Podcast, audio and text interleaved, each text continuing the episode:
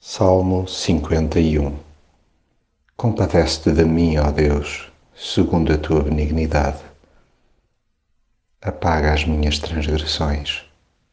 Cria em mim, ó Deus, um coração puro e renova em mim um espírito estável. Há orações que brotam nas épocas mais sombrias da nossa vida, momentos duros, mas de tonificação interior. O reconhecimento da culpa, e o arrepiar de caminho que desejavelmente se lhe segue concorre para o fortalecimento da alma. Esses diálogos com Deus intensos, sofridos e comoventes são vitais para o nosso restauro. Ser limpo por dentro passa a ser uma urgência face a tudo o resto.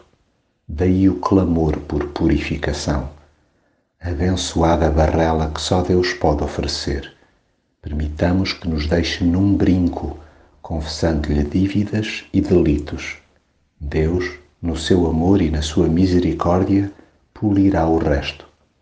É escusado tentar esconder o sol com a peneira, fingindo que a maldade não nos assiste. Ai, atinge e de que maneira?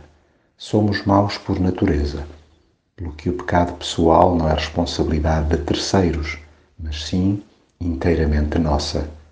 Peçamos, pois, a Deus aquele a quem ofendemos primeiramente, que intervenha rapidamente e nos restaure até às entranhas.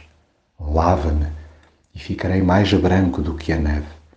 Este é o seu desejo mais profundo, pois ele aprecia a verdade no fundo do nosso coração. E, francamente, não há nada mais sossegante do que os sons de alegria e contentamento por nos sabermos colocados de bem com Deus música que foi Ele mesmo que colocou a tocar no nosso peito. Só mesmo a Sua presença e a ação sobrenaturais explicam o podermos andar de cabeça erguida e de consciência leve. Insistamos para que não nos largue os calcanhares e não nos dê rédea larga. Por outro lado, sirva o seu perdão para amolecer a forma como lidamos com os outros fazendo-nos transbordar em generosidade.